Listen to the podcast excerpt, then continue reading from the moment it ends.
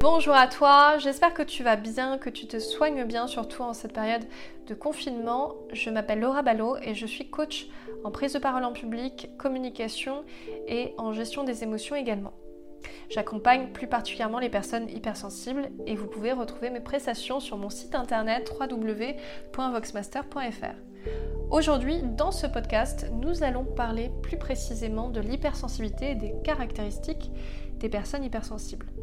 Comment est-ce que tu peux savoir concrètement que tu es hypersensible ou pas Peut-être qu'aujourd'hui, tu as l'impression de vivre tes émotions de manière beaucoup plus intense que les autres.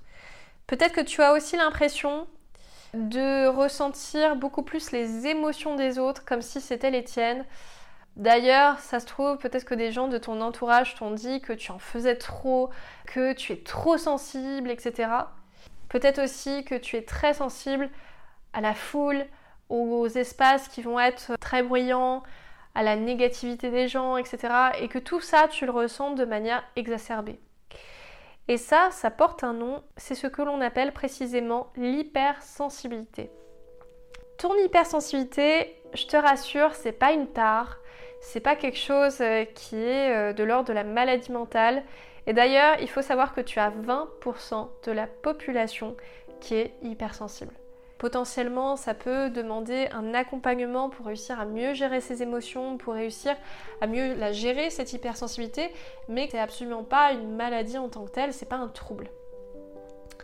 Euh, d'ailleurs, moi je crois que personnellement, que c'est plutôt notre société qui, euh, qui est troublée par rapport aux émotions parce qu'on on a l'habitude d'être très cartésien, très, très dans le rationalisme, euh, dans la logique pure. Et souvent, on a tendance à se couper de nos émotions alors que bah, on, verra plus tard dans ces podcasts que euh, bah, finalement nos émotions, ça peut vraiment être une chance et être euh, un guide intérieur et qu'on n'est pas fait pour euh, justement être coupé de nos émotions. Alors, dans ce podcast, je vais vous présenter les différentes caractéristiques de l'hypersensibilité. Il faut savoir que sous la dénomination hypersensible, il y a des réalités très différentes. Donc je pense que c'est bien de, de distinguer justement les différentes formes d'hypersensibilité. Alors première forme, il y a l'hypersensibilité émotionnelle. C'est un petit peu l'hypersensibilité comme on la connaît, c'est-à-dire que l'hypersensibilité émotionnelle, ça va être une réaction accrue aux stimuli de notre environnement, une, une réponse émotionnelle qui va être presque considérée comme disproportionnée entre la situation réellement vécue et derrière la réponse émotionnelle qui est apportée.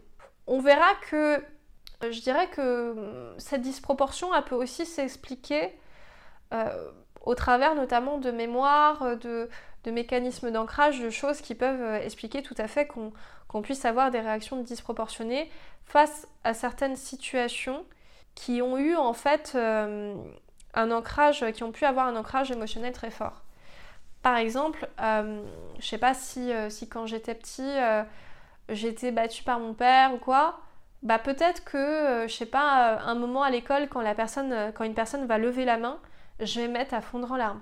Donc objectivement, si je regarde la situation en tant que telle, elle va me paraître disproportionnée, mais peut-être qu'en réalité, bah, ça sera juste une mémoire en fait que je vais avoir eue dans mon enfance qui va rappeler ce souvenir-là et qui va faire que je vais avoir une réaction assez extrême dans cette situation. Donc euh, voilà pour l'hypersensibilité émotionnelle. Donc très souvent en fait cette hypersensibilité émotionnelle elle va être vécue un petit peu comme des débordements et elle est souvent assez difficile à gérer.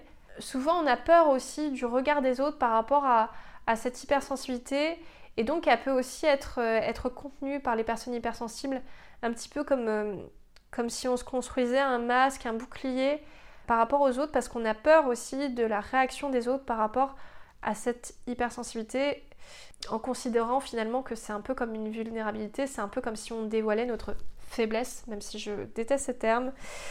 C'est un peu vécu comme si on dévoilait notre faiblesse aux autres, en fait. Alors qu'on verra qu'au contraire, je pense que ça peut être une force incroyable. Ça, c'était du coup pour l'hypersensibilité émotionnelle. Deuxième sous-catégorie, je dirais, de l'hypersensibilité, ça va être l'hypersensibilité sensorielle. Alors il faut savoir qu'on peut très bien avoir une hypersensibilité émotionnelle sans avoir d'ailleurs une hypersensibilité sensorielle. C'est deux choses qui ne vont pas forcément de pair. Alors l'hypersensibilité sensorielle, ça va être quand nos cinq sens vont être vraiment hyper stimulés. Dès qu'on va être en fait dans un environnement où il va y avoir des bruits forts, euh, ou même un environnement simplement qui est pollué, ou un environnement où il y a du monde, où il y a du bruit, de la foule, etc., on va se sentir comme agressé. On va, on va avoir l'impression presque d'étouffer, presque de, de, sentir mal en fait. Et euh, je sais que moi ça m'est arrivé très fréquemment, notamment quand j'étais plus jeune. Oula, j'ai l'impression d'être vieille quand je dis ça. Oula là. quand j'étais plus jeune en tout cas et que j'allais en discothèque et tout, j'avais cette impression en fait de c'était limite une souffrance pour moi quoi. J'avais l'impression que, c'était trop fort, qu'il y avait trop de monde, j'avais besoin de sortir à un certain moment. Et en fait, progressivement, je me suis dit mais pourquoi Pourquoi est-ce que je m'inflige ça en fait? Pourquoi est-ce que je vais en discothèque juste pour faire cool, pour, euh, pour être dans la tendance entre guillemets, si juste ça, ça me fait pas plaisir en fait? Et très souvent, quand on est dans des environnements comme ça, très bruyants, très... on le vit limite comme une agression. Pour moi, c'est vraiment comme ça que je le vivais. J'avais ce sentiment que, que l'environnement m'agressait, quoi. Donc ça, c'est pour le deuxième type. Troisième type d'hypersensibilité, ça va être l'hyperempathie. L'hyperempathie, en quelques mots, c'est quand tu vas avoir une personne en face de toi et que tu as du mal, par exemple, à distinguer ce qui est de l'ordre de tes propres émotions à toi et ce qui est de l'ordre des émotions des autres. C'est-à-dire que euh, bah, y a cette tendance en fait à s'assimiler à l'émotion des autres et limite à les confondre même avec ses propres émotions. C'est-à-dire que par exemple, je sais pas, je vais rentrer dans une réunion, je vais avoir plein de personnes qui vont être super négatives et je vais ressortir de la réunion mais je vais être vraiment totalement down quoi. Je vais être totalement euh, troublée, je vais avoir l'impression que cette négativité limite m'a contaminée. Et moi, c'est un peu ce qui m'est arrivé euh, pendant une semaine où j'étais chez, chez ma belle-mère. voilà, je raconte ma life, c'est parti. Euh, où j'avais justement cette impression d'être constamment contaminée par de la négativité, d'être. Euh, de, de, devenir carrément irritable parce que. parce que j'en pouvais plus, que je me prenais toute cette négativité en fait en pleine face et pour moi, je le vivais presque comme une violence, comme un truc euh, où je me disais, mais pourquoi en fait, elle me balance autant de, négativité Mais enfin, je, je le supportais juste pas, quoi, en fait. Et à ce moment-là, c'est important, enfin, moi, pour moi, une solution que j'ai trouvée, c'était vraiment de, de réussir à mettre mes limites et à dire à un certain moment, bah, stop, en fait. Là, si tu veux, toute, toute la violence que tu m'envoies, bah, c'est juste pas possible. Donc c'est vraiment ça l'hyper-empathie, c'est d'avoir tendance à absorber en fait les émotions des autres. Je pense qu'il y a deux notions aussi par rapport à ça qui est super important de distinguer. Ça va être la compassion et l'empathie. Disons que la compassion, au sens étymologique, c'est vraiment souffrir avec la personne. Comme c'est avec patio, la passion, la souffrance.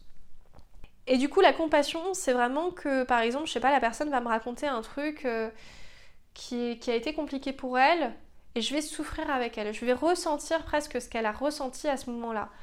Ah oui, je comprends totalement, c'est horrible ce que tu as vécu, c'est affreux, c'est, c'est super malheureux et tout, enfin voilà. Euh, l'empathie, pour moi, c'est plus, en fait, de réussir à comprendre l'émotion de l'autre sans s'assimiler à son émotion. C'est-à-dire que je comprends ce que ressent la personne en face, je le comprends profondément, mais pour autant, je sais que l'émotion de la personne en face, c'est son émotion, moi, mon émotion, c'est autre chose.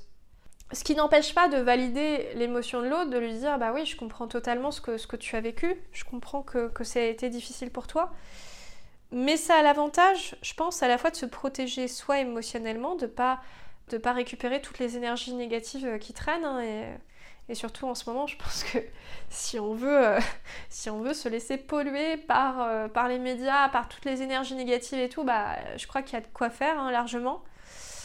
Donc c'est à la fois une protection pour soi et même pour l'autre en fait. Si je suis là en train de lui dire ah oui, je comprends ce que tu ressens et tout, c'est vrai que c'est horrible et tout. En fait, je suis en train de la conforter dans sa vision du monde que c'est un truc horrible. Alors que peut-être que je peux aussi l'amener à aller plus loin et dire bah ok, maintenant cette situation, en quoi est-ce que ça peut être positif pour toi? En quoi est-ce que ça...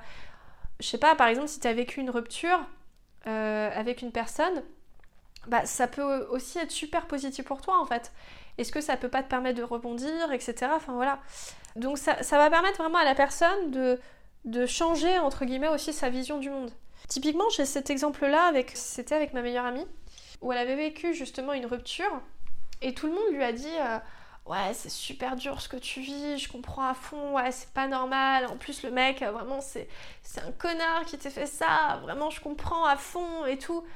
Et moi, en fait, j'étais la seule à lui dire, ok, écoute, bah ouais, je comprends ce que t'as vécu, euh, je, sais ce que, bah, je sais ce que ça peut être une rupture, moi aussi, je l'ai vécu et tout, et, et je sais qu'effectivement, c'est pas évident. Maintenant, est-ce que est-ce que c'est pas positif pour toi? Est-ce qu'il n'y a pas des choses aussi euh, où ça peut pas te permettre de rebondir, etc. Où ça peut pas te permettre d'aller de l'avant et tout? Et en fait, elle m'a dit, bah franchement, t'as été la seule qui m'a permise en fait de voir aussi les choses autrement et qui m'a permise vraiment de me relever de ça. Donc voilà, c'est c'est pas mal entre guillemets de ne pas s'associer aux émotions des autres euh, et au contraire, c'est s'autoriser, je pense, à ressentir ses propres émotions sans être contaminé par les autres. Et ça commence par là, je pense aussi, de savoir mettre ses limites aussi et de vivre pleinement ses émotions. C'est que si on a peur de les vivre, parce qu'on a peur aussi à la fois du regard de, l'autre ou d'être contaminé par les émotions des autres, je pense que c'est dur dans ce cas-là de, de laisser place à ses propres émotions et de les vivre vraiment. Vraiment, le message que j'ai envie de faire passer, c'est que l'hypersensibilité, ça peut être un réel atout et, et vraiment, ça peut vous apporter des choses extraordinaires. Que c'est de pas rester au stade où je suis victime de mon hypersensibilité, où c'est compliqué, mais pour aller plus loin et pour se dire, bah, mon hypersensibilité, ça peut être une chance formidable. Et ça peut me permettre, en fait, si j'arrive à mieux gérer mes émotions, justement, bah, de les libérer, ces émotions, de faire en sorte qu'elles me guident aussi. Donc c'est important de, de réussir à les accepter de développer mon intuition, de développer mon énergie, mes capacités extrasensorielles, de percevoir même des choses que les autres n'arrivent pas à voir. Et ça, moi, pour moi, je trouve que c'est un super pouvoir incroyable qu'on peut avoir entre ses mains. Donc vraiment, ce super pouvoir, n'hésitez pas à l'exploiter, à aller à fond dedans et, je peux vous assurer que euh, bah, quand on arrive à bien vivre avec son hypersensibilité, bah, c'est une force qu'on a et ça peut être vraiment superbe.